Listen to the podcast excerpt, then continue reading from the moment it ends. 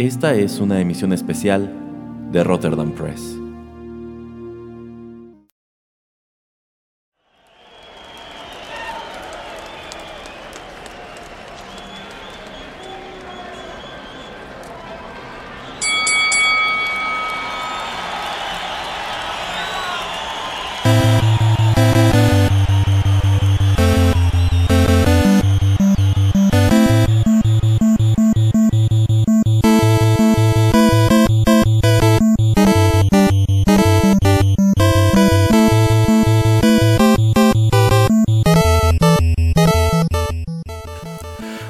Amigos, ¿qué tal? Los saluda Erasmo en los micrófonos de Rotterdam Press y qué bueno que nos acompañan en otra emisión especial de este su podcast. Lo que no es un gusto es que nos acompañe en estos micrófonos el señor Juanito Pereira. Siempre será un gusto para mí estar aquí, pero no en su compañía. De ninguna manera, señor Pereira, todos nuestros escuchas saben la clase de persona que es usted. Una persona muy fina y educada, sí, sí lo soy, y bondadosa, sí. sobre todo bondadosa. Uy, sí. Bueno, el señor Pereira y yo preparamos nuestros pants grises y nuestros gorritos negros porque en esta ocasión hablaremos sobre una película o más bien una franquicia cinematográfica muy querida, también muy criticada, pero de la cual se desprende muchísima música porque esta es una franquicia que abarca ya pues décadas, si bien no son tantos los títulos que, que tiene, pero bueno, ¿qué le parece señor Pereira si vamos con nuestro primer tema musical? Y mientras empezamos a calentar y lo reto a una carrera de aquí a, a los escalones que están por allá. Ahí vamos a darle. Sale.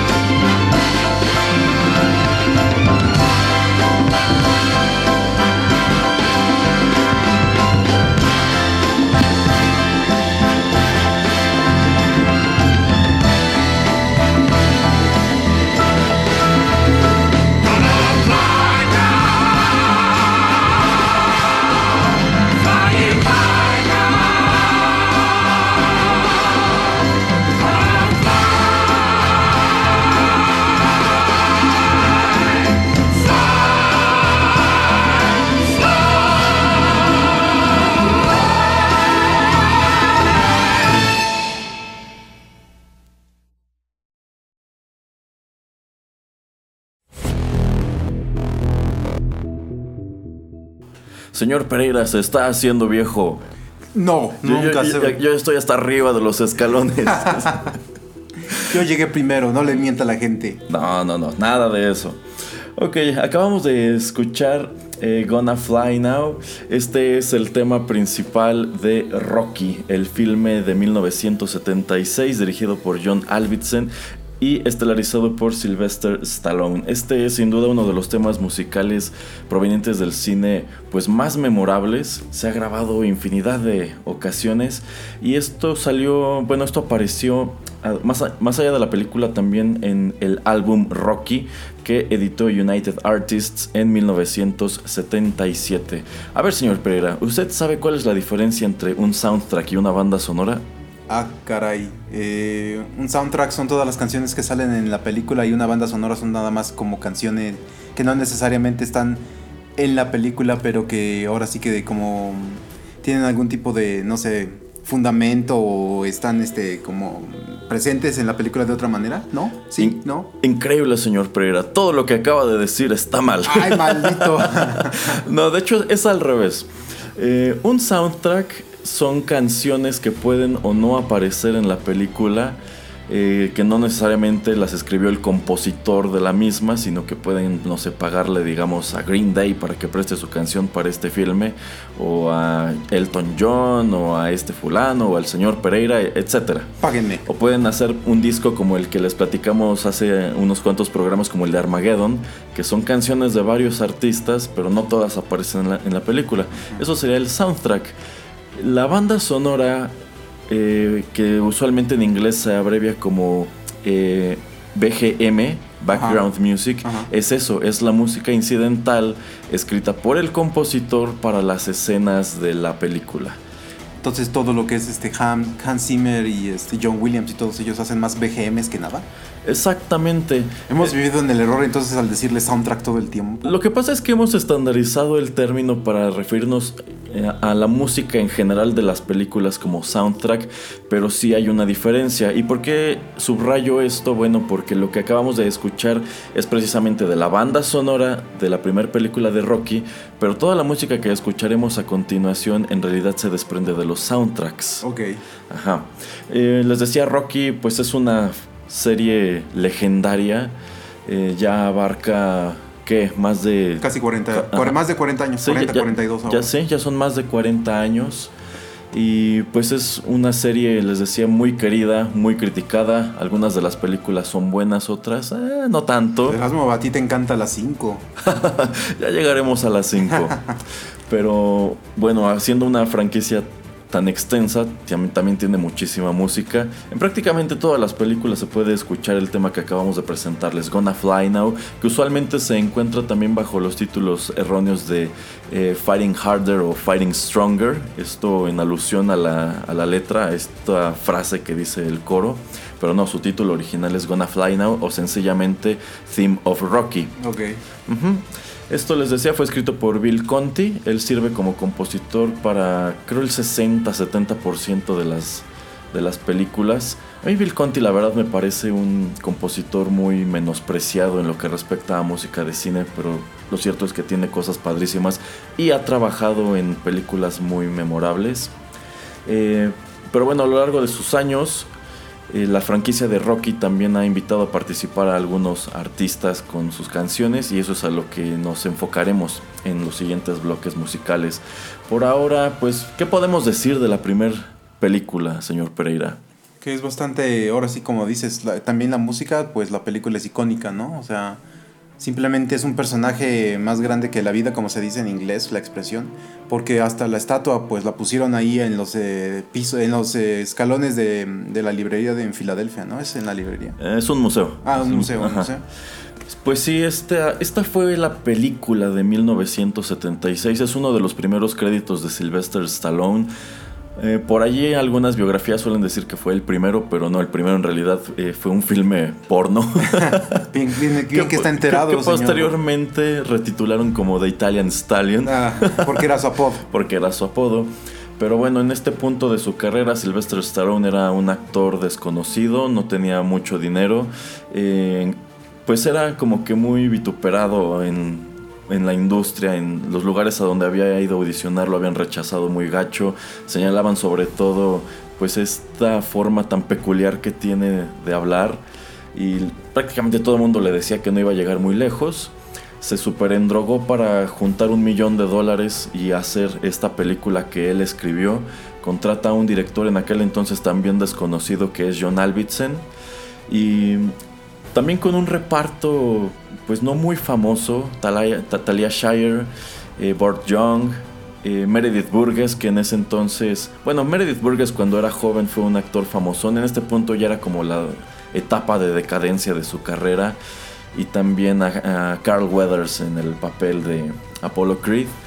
Entonces, con recursos limitados, con muy poca exposición, Rocky se convierte en una de las películas más taquilleras de su año. Eh, reúne alrededor de me parece que un poco más de 200 millones de dólares, entonces fue asquerosamente lucrativa. Estuvo nominada a varios Academy Awards, de los cuales ganó tres, entre ellas Mejor Actor para Sylvester Stallone, Mejor Director para John Alvidsen y también Mejor Edición. También estuvo nominada como Mejor Película y Mejor Guión. Entonces esto fue lo que en inglés se denomina un sleeper hit, una película de la cual nadie esperaba gran cosa y chin, se convierte en una sorpresa enorme. Es que la historia pues te lleva a pensar que al final cuando está peleando contra Apolo, que él va a ganar, ¿no? Y digamos que una de las sorpresas o uno de los plot twists más interesantes, más importantes de la primera película es que no, no gana, pierde. Eh, entre otras cosas, porque pues vamos, la película es considerablemente lenta. Es una cinta a la cual de pronto tienes que tenerle mucha paciencia porque pues tú estás esperando como que las peleas de box y demás, pero en realidad de todo el tiempo de la película es muy poco lo que se dedica a, secuencias de boxeo. Se trata más del personaje, de mostrarte a este eh, individuo, a Rocky Balboa, quien pues trata de abrirse paso en la vida, pero parece estar atascado en, una, en un mundo como de decadencia, eh, eh, de que al principio trabaja como golpeador para un mafioso. Eh, y Mickey no lo quiere, después no lo quiere entrenar y pues por azares del destino obtiene el ticket para enfrentar al campeón de peso completo que es Apollo Creed.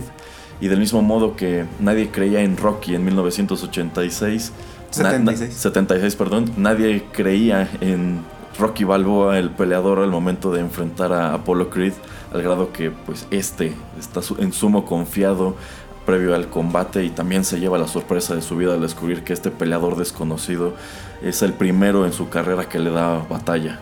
Sí, sí, así es, es bastante interesante y como dices, es lo de Sleeper Hit hace que mucha gente se interesara en ella y es una historia pues que te puede si eres una persona trabajadora en los años 70 que crees que nada, no tienes mucha suerte, que las cosas no te están saliendo, pues es un poco, te puedes como relacionar, te puedes identificar con el personaje. Exactamente, y a la fecha eh, la franquicia de Rocky ha producido un total de 8 secuelas si contamos la que se estrena este año. Es la película que catapultó a Sylvester Stallone al estrellato y hasta cierto punto crea un universo que con los años se ha ido expandiendo y ha tenido sus altibajos. Pero bueno, vamos con más música, señor Pereira, y aquí daremos un salto pues de 40 años, porque esto se escuchó en una de las entregas más recientes de Rocky.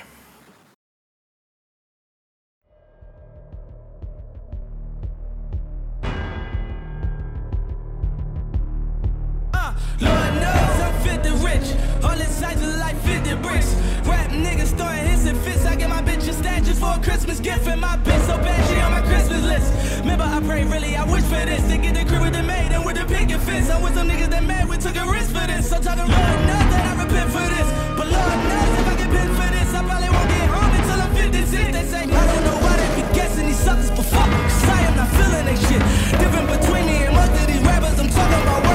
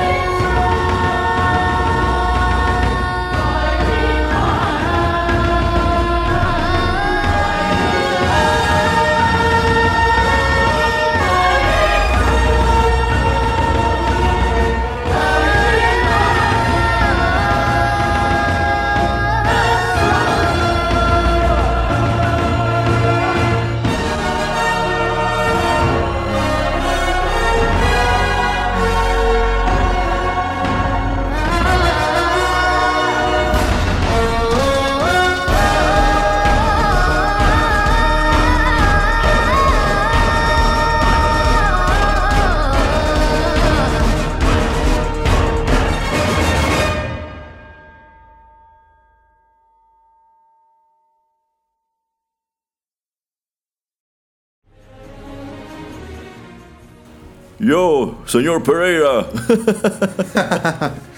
Hable bien, señor Valdés. Perdón, perdón, perdón. Eh, acabamos de escuchar a Mick Mill con Fighting Stronger Lord Knows. Este es el tema principal de Creed, el penúltimo filme de esta franquicia que apareció en el año 2015 y cuyo soundtrack fue publicado aquel mismo año a través del sello Atlantic.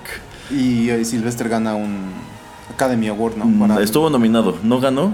Ah, no, ¿o qué gana? ¿Golden Globe? No recuerdo qué ganó. Creo que Golden Globe sí. Pues, no, sé si el BAFTA, pero Sylvester Stallone estuvo nominado como mejor actor de reparto por su papel en Creed, pero no, ese galardón no lo obtuvo.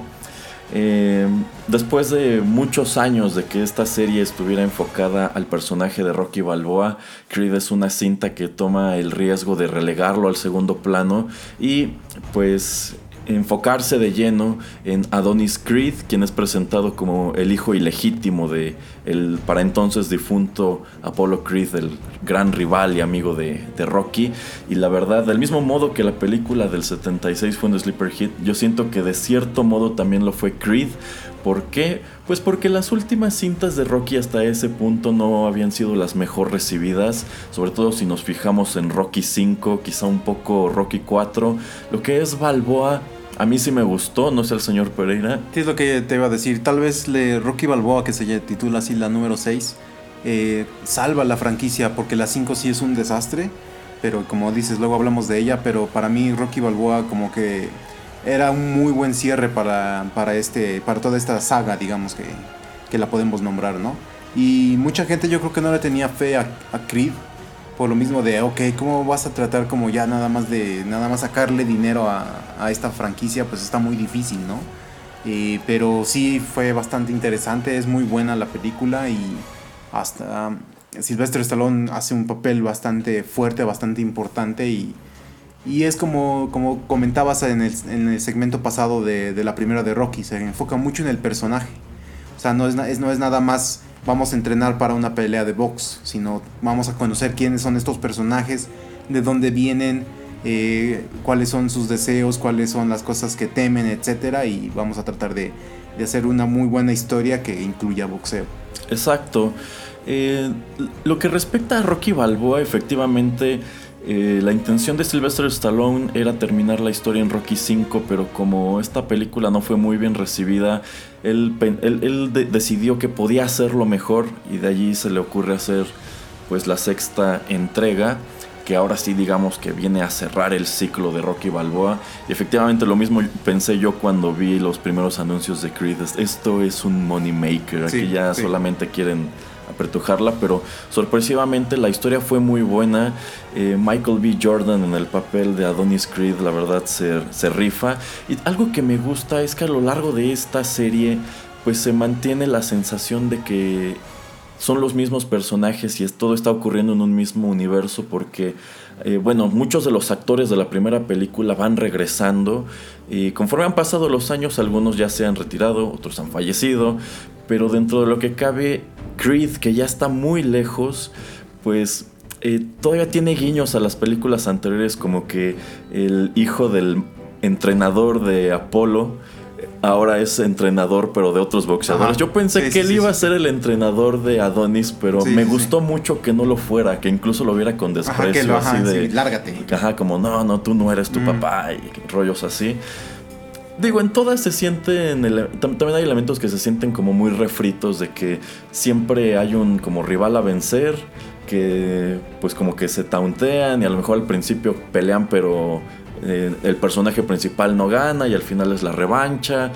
Vamos, ya sabemos que una película de Rocky va a terminar con un combate entre pues protagonista y villano.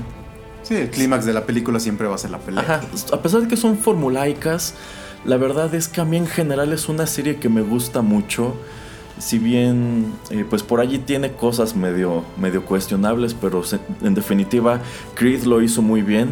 Yo estoy muy entusiasmado por ver la segunda parte que se estrena más adelante este mismo año, para la cual regresan eh, Michael B. Jordan, también Sylvester Stallone y.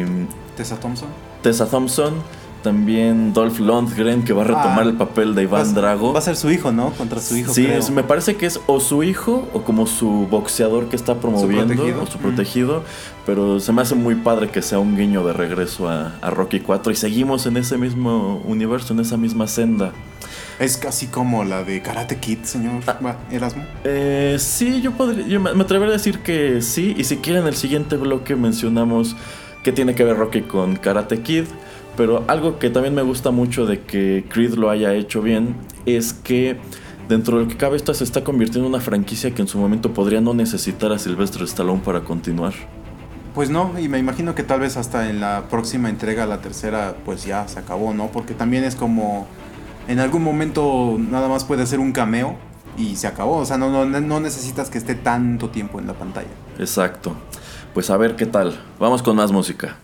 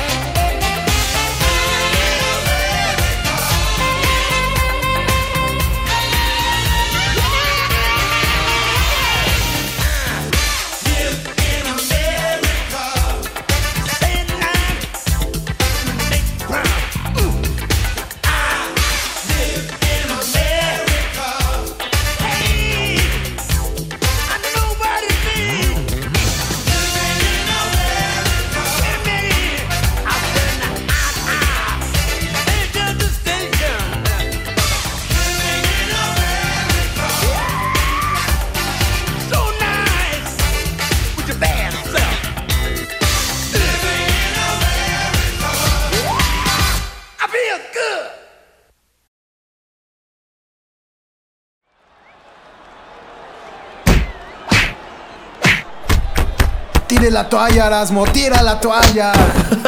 Señor Pereira, debo advertirle algo. ¿Qué? I must break you. Acabamos de escuchar al inolvidable James Brown con su tema Living in America. Esto apareció como un sencillo independiente en 1985 publicado por el sello Scotty. La canción fue escrita por Dan Hartman y Charlie Midnight.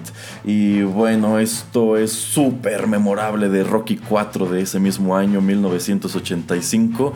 Eh, algo que me gusta mucho de ¿Es el Top Hat de Creed? eh, además, el- bueno, es que la personalidad de Apollo Creed se me hace muy interesante desde la primera película, que Sí, es sí, este sí. boxeador super over the top con eh, pues unas entradas muy pues muy llamativas.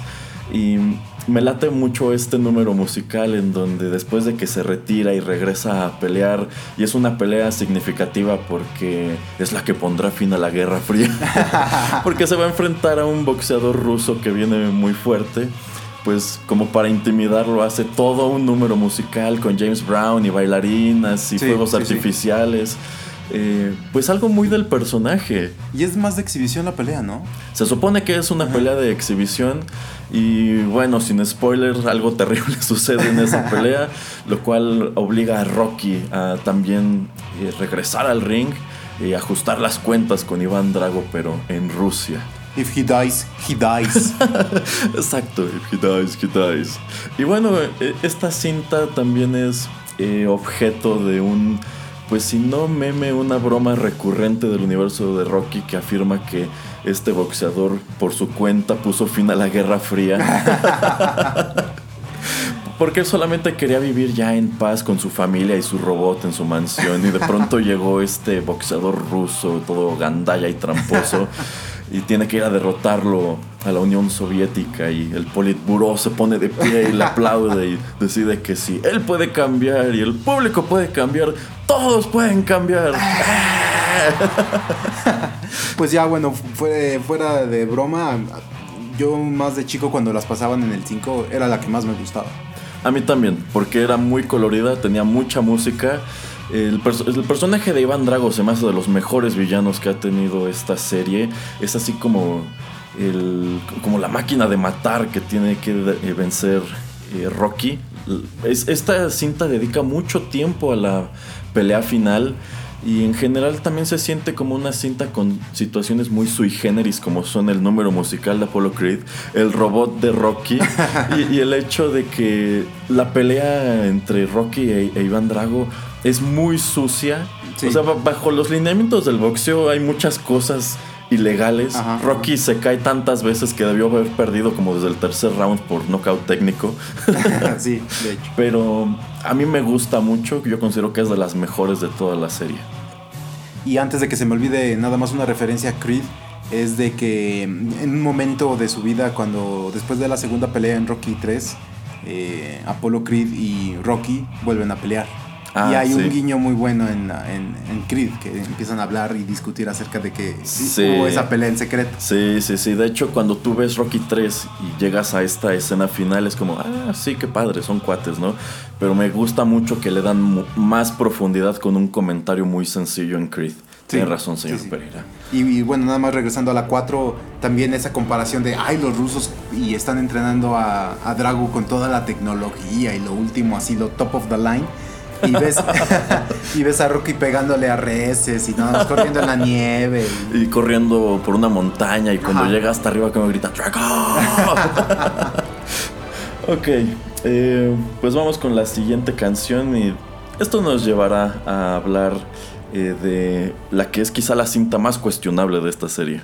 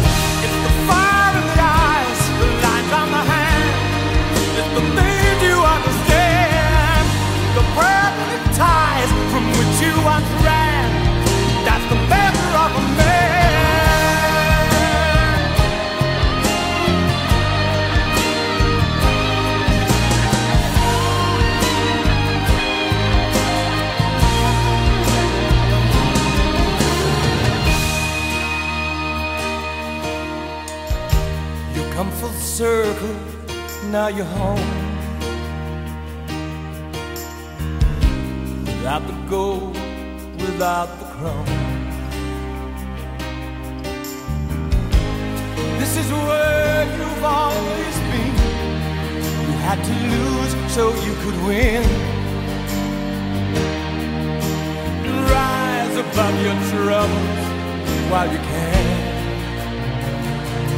Now you can love, now you can lose, now you can choose. That's the measure of a man.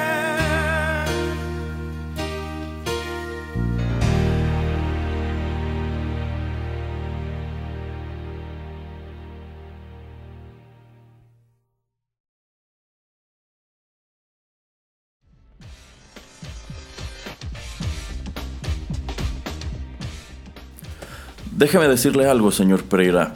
Rocky le dio todo. Rocky lo recibió en su casa, lo hizo convivir con su familia y usted le pagó mal. Es usted un vago. Debió dejarlo en la calle en donde lo encontró. No, yo me voy con quien me pague más y con quien me consiga más dinero. Pero señor Pereira, Don King solamente lo está utilizando.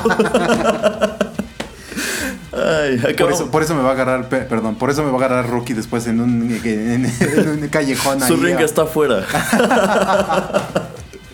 ok, acabamos de escuchar a Elton John con The Measure of a Man. Este fue el tema musical de Rocky V que apareció en 1990. Esta canción fue lanzada en un álbum, bueno, no precisamente en un soundtrack de la película, sino ese año. Eh, Capitol lanza un álbum recopilatorio de las canciones que habían aparecido en la franquicia de Rocky. Ok. Ajá, y esta canción también tiene la peculiaridad de que fue escrita en primer lugar por Bernie Taupin, que es como el compositor de Elton John, autor de muchos de sus éxitos, y también por Alan Menken. ¿Le suena el nombre de Alan Menken, señor Pereira? Sí, pero no, no recuerdo exactamente por qué me debe sonar. Alan Menken es eh, uno de los compositores más importantes en la historia fílmica de Walt Disney. Él es el, él es quien ha escrito canciones famosísimas como el tema de la sirenita, Ah, de los aristogatos, de Tars, no de Tarzán, es- no, pero bueno, si nos vamos a checar la música de las películas clásicas de Disney, casi todas ellas eh, cuentan con canciones de Alan Menken. Tiene algún tipo de injerencia entonces. Ajá. Pues entonces ya estaba en el 90, ya estaba viejo. Pues supongo que sí, pero se me hizo muy curioso eso, Ah. que él eh, se avienta a escribir una canción para Rocky Y que la cante Elton y que John. la cante Elton John. Pero eso también como, bueno, antes de que continúes, como que le...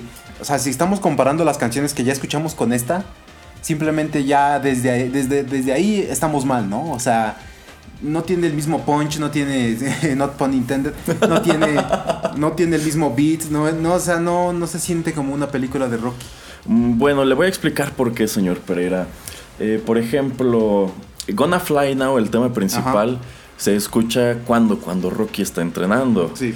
Eh, Lord Knows de Creed que se escucha cuando Adonis está entrenando y ya está listo para pelear contra este peleador escocés o inglés, no sé qué era. Eh, The Measure of a Man en realidad no, no se escucha en los montajes de entrenamiento, que es algo que todas las películas de Rocky tienen, un montaje de entrenamiento.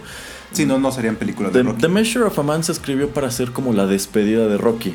Se escucha Ah, durante los créditos de la película en una secuencia en donde van intercalando los créditos Ajá. con stills de las películas Todas. anteriores. Sí, sí, recuerdo esa parte. Con momentos muy icónicos como el robot de Rocky. Entonces, es una canción que tiene que evocar mucha nostalgia. Oh, y como la película también va mucho de la relación de Rocky con su hijo, que de hecho es el hijo real de Sylvester Stallone. Ajá, ajá. Eh, por eso como que la letra de esta canción va de, de eso, parece algo que le está diciendo un papá a su hijo, de cuál es la medida de un hombre. Entonces, por eso no se escucha, digamos, tan animada, porque no se utilizó en las mismas circunstancias. Pero la verdad a mí no me parece una mala canción. Del mismo modo que aquí, opinión súper impopular, considero que Rocky 5 recibe más odio del que merece. Híjole, eh, no sé si odio, pero para a mí no me gusta. Entonces, o sea, yo no la puedo odiar, pero yo digo que es una muy mala película. La verdad para mí es una muy mala película. Y si la comparamos con Creed, pues ahora sí que en Creed sí le sale. O sea, es casi, no es lo mismo, pero este que tenga un protegido, que tenga alguien que entre- entrenar, etcétera, que alguien como que lo reemplace. Tal vez era también su idea de Stallone que este chico, el que pelea, Ajá. lo sustituya en, en siguientes películas que tal vez no se llamen Rocky, pero que tengan el nombre de, de este personaje.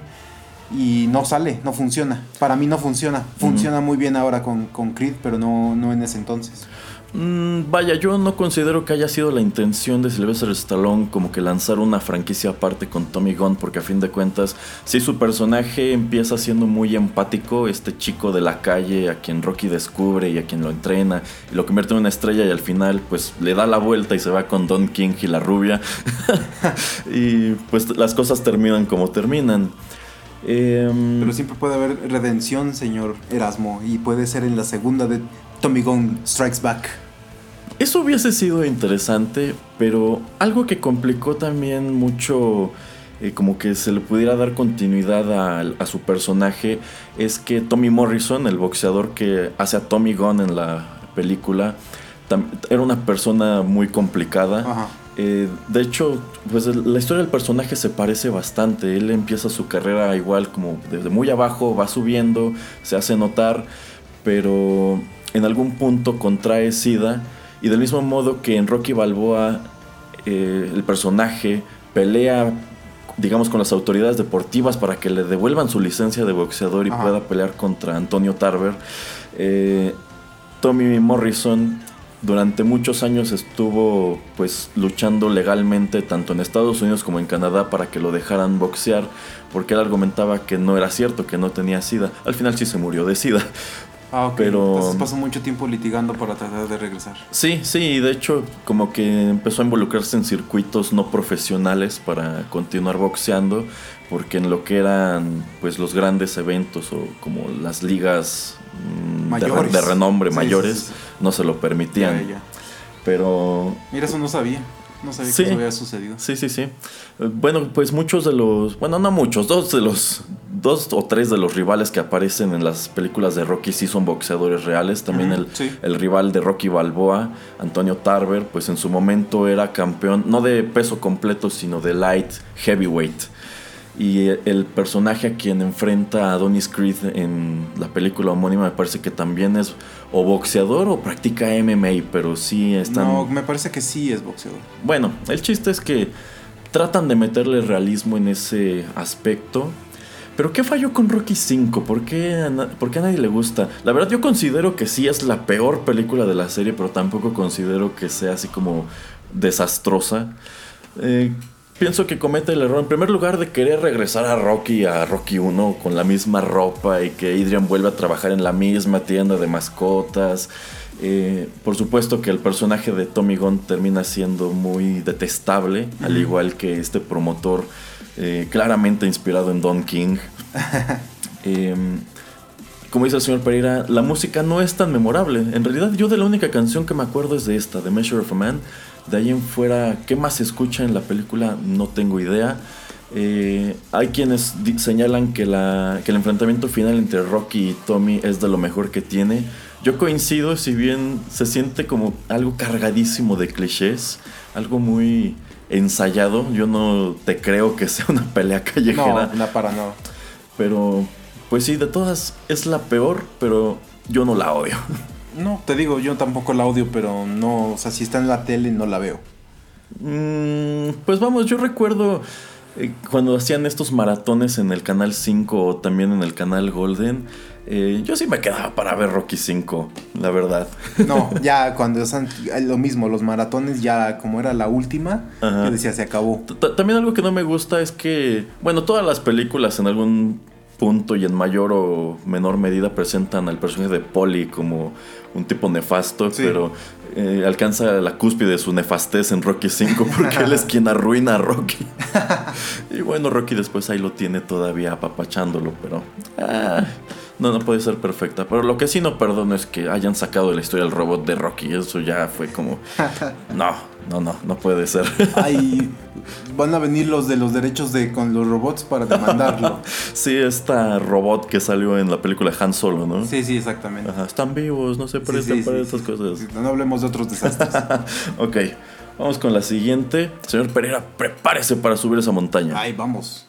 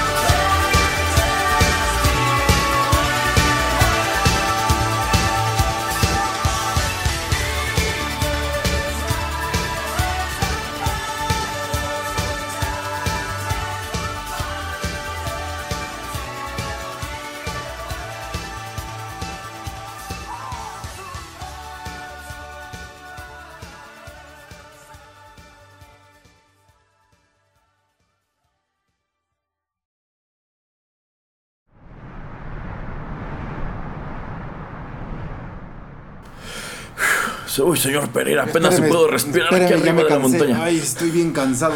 Podemos grabar en otra ocasión. ¡Drago!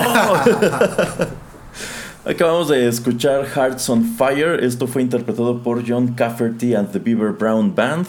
¿Quién, Fue- Erasmo? John Cafferty and the Beaver Brown Band. Ájale. No tengo idea quiénes sean, pero es a quienes se da crédito de este tema musical que figuró en el montaje de entrenamiento de Rocky 4 en 1985.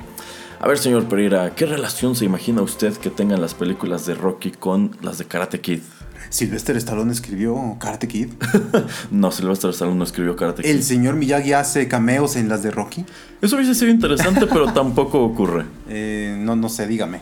Bueno, que Karate Kid fue dirigida también por John Alvidsen, el director de la primera Oh. Rocky. En lo que respecta a la historia de estas películas, que pronto serán nueve, Sylvester Stallone ha dirigido cinco de ellas. Dos las dirigió John Alvidsen y otras pues están dispersas por allí. John Alvidsen dirigió la primera y me parece que también la cuarta o la quinta. No, no recu- no- no recuerdo muy bien.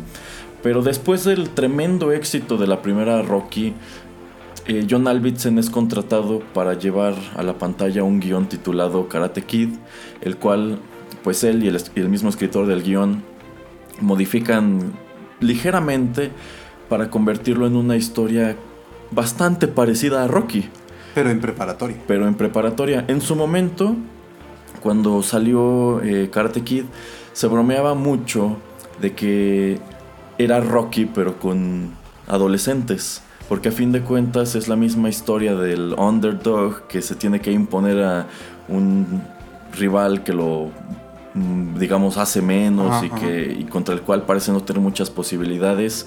También tiene sus famosísimos montajes de entrenamiento, que es algo que se le daba muy bien a John Alvidsen.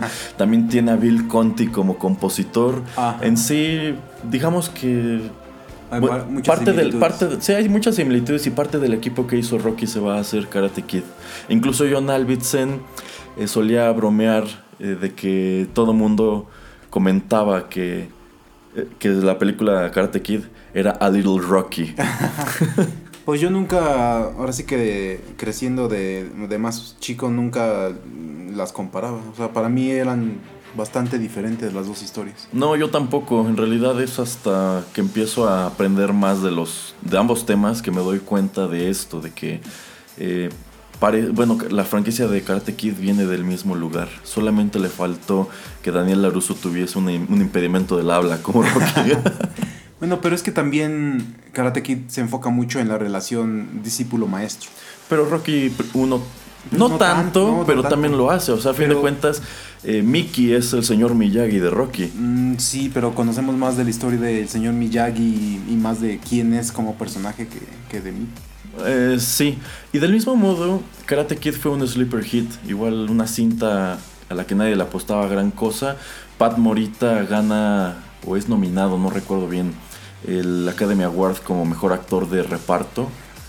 Eh, vamos, es una cinta que llama mucho la atención, del mismo modo genera toda una franquicia tras de sí, de ninguna manera tan exitosa como la de Rocky, No, para nada. pero pues digamos que lograron repetir la hazaña. Bueno, y brevemente, para no salirnos de, de tema tanto, ¿qué, qué le pareció la, la serie en YouTube?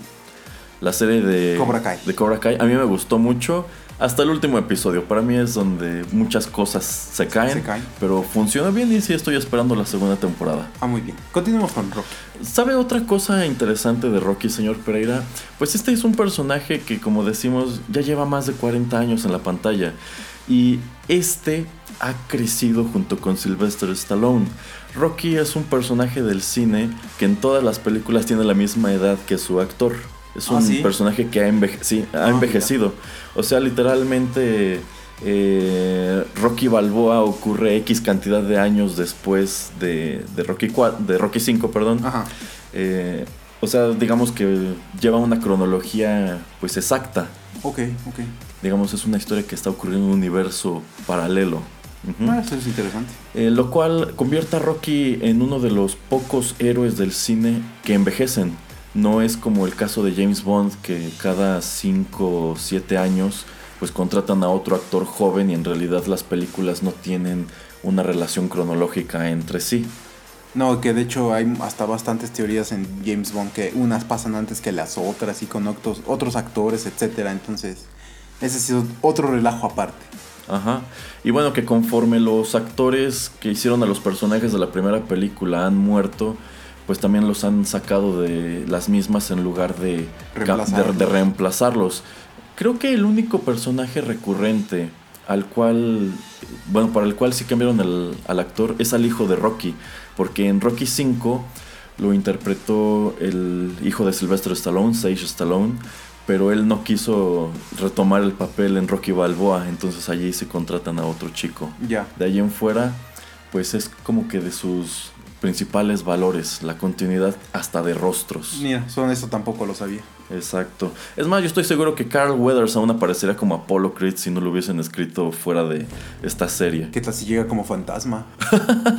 Eso estaría interesante. Pero bueno, vamos con la última canción de nuestro programa y regresaremos a hablar de pues otra cinta con situaciones muy sui generis dentro de esta serie.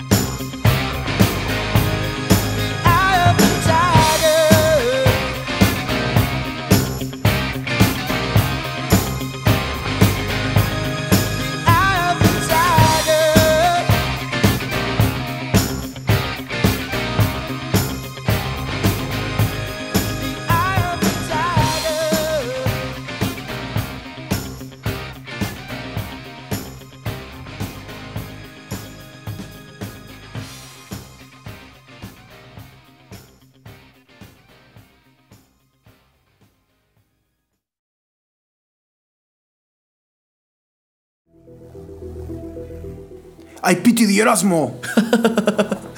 No, señor Pereira. Ok, acabamos de escuchar pues el que es, es, considerado a menudo el otro tema de la franquicia de Rocky.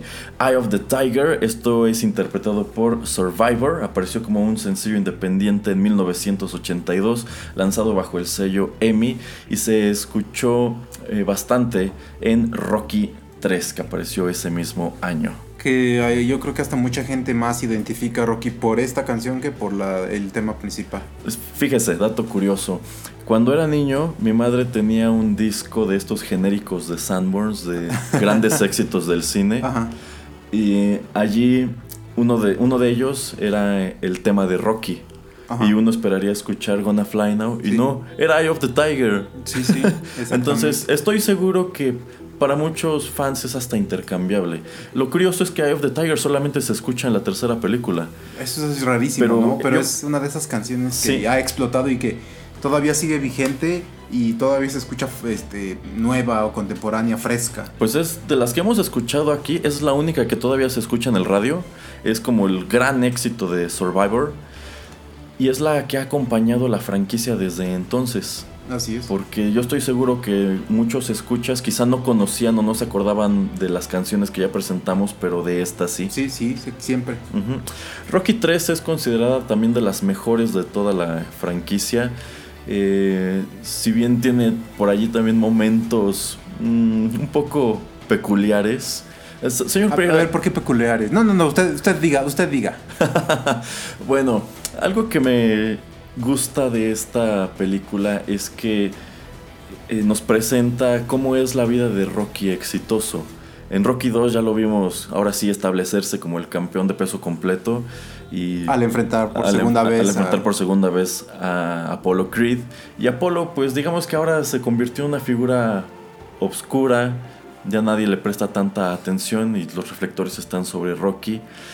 Y pues él en este punto de la historia ha defendido varias veces su campeonato, pero descubres que es una defensa pues medio artificial, hasta cierto punto propiciada por Mickey. Y de pronto aparece un retador que tiene mucha hambre, Ajá. que está muy ansioso por pelear con Rocky, Coco, ¿cuál es su nombre? Clover Lang. Ah, ¿Y quién lo interpreta? Mr. T.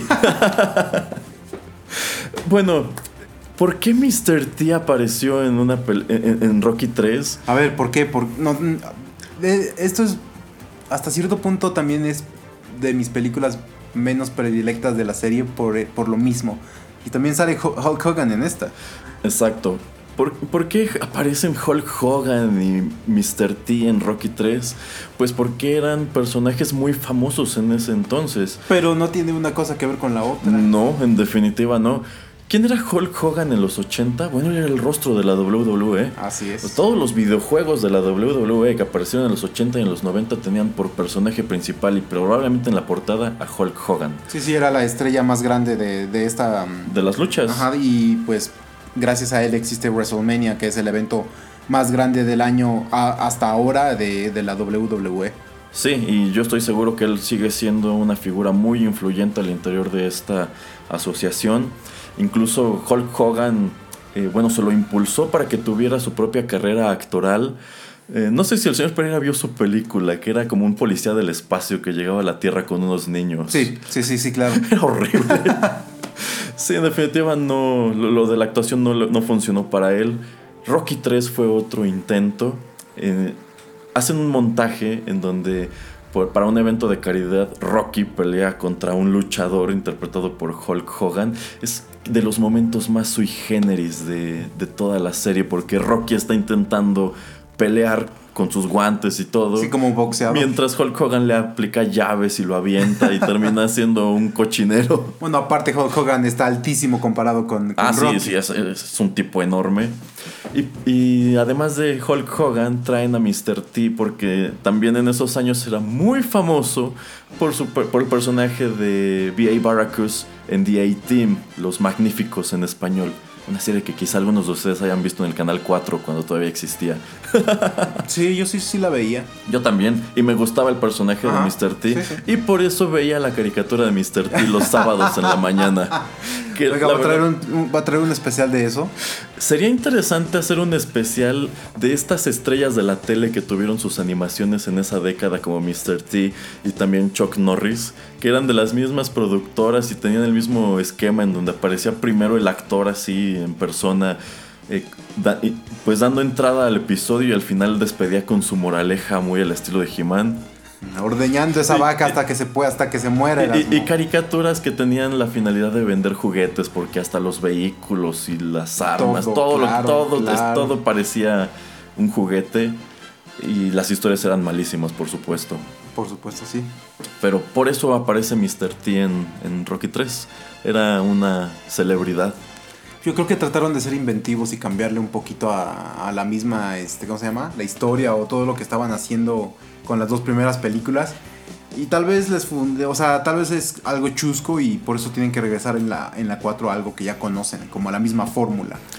A mí me gustó de la 3 que todo este argumento es lo que convierte a Rocky y Apolo, rivales hasta entonces, en amigos. Me gusta mucho la idea de que es Apolo quien al ver caer a Rocky se acerca y lo ayuda a levantarse, le habla del ojo del tigre, lo lleva a este gimnasio de Los Ángeles lleno de unos negros rudísimos. y ahí es donde, donde Rocky como que se da cuenta de que estaba en su pedestal muy cómodo. Sí, sí, sí. Y pues por eso Mr. T le ganó. Sí, sí, sí, te da un enfoque totalmente diferente, como dice Erasmo, de que pues está ya así en las nubes, se pierde piso. eh, Compra un robot. Ajá, es que también tiene todo el dinero del mundo, entonces em, pierde la humildad que tenía, ¿no? O sea, pues esa humildad que no se puede, que no se debe de ir eh, teniendo o no teniendo dinero. Exacto, y de cierta manera retrata una circunstancia que le ha ocurrido a muchos deportistas que se hacen famosos. Por ejemplo, cuando él está entrenando para la pelea con Clover Lang y que hay prensa y que venden tickets y hay músicos y Ujú, burbujas. eh, ya todo más viéndolo por el lado de, de la mercadotecnia más que por el lado de en verdad. eh, Sí, o sea, en realidad eso, y eso ya no es serio. un entrenamiento, No, es no, un no. espectáculo. Así es. Pero hay muchos atletas en, en la historia del deporte a quienes les ha ocurrido lo mismo, que de pronto son visibles y comienzan precisamente a eso, a convertir sus entrenamientos o cualquier actividad que realizan más en un espectáculo que en algo netamente deportivo. Sí. Y del mismo modo les ha costado su carrera. Ajá, sí. Y luego pierden todo el dinero porque no tienen una educación financiera. Exacto. Y no tienen un robot. ya cállese con su robot, ya Es que el robot es la onda, señor Pereira. Pero bueno, con eso llegamos al final de este repaso a través de algunas de las canciones que han acompañado a Rocky Balboa a lo largo de su historia. ¿Algún último comentario, señor Pereira? No, pues gracias a, gracias a todos por escucharnos y nada más el último comentario acerca de toda esta serie, de esta franquicia, es que no creo que exista algo en el tema de boxeo que se repita por tantas películas. O sea, es algo que no creo que, que pueda replicarse, pues, pues ahora sí que en, en el próximo o en el corto o largo plazo no, no lo veo. Y conste que lo intentaron porque en su momento Jean-Claude Van Damme eh, trató de crear una franquicia parecida a la de Rocky con Kickboxer. Con Kickboxer. Sí, pero Que- salen dos o cuántas? No, ¿Dos o él tres? solamente aparece en las primeras dos, Ajá. pero en la segunda regresa para morirse al principio. Ah, sí, de hecho. Y posteriormente es otro personaje el que lleva la franquicia. Y la verdad, esas películas las siguen haciendo, ya solamente salen a video y son muy malas. Mm. Entonces, dentro de lo que cabe, eh, pues eso también es una gran peculiaridad de la serie de Rocky. Sí, así es. Bueno, pues muchísimas gracias a todos por la sintonía. Esperamos que hayan disfrutado esta emisión especial. Muchísimas gracias. Nos estamos saludando muy muy pronto aquí en Rotterdam Press. Bye. Adrian.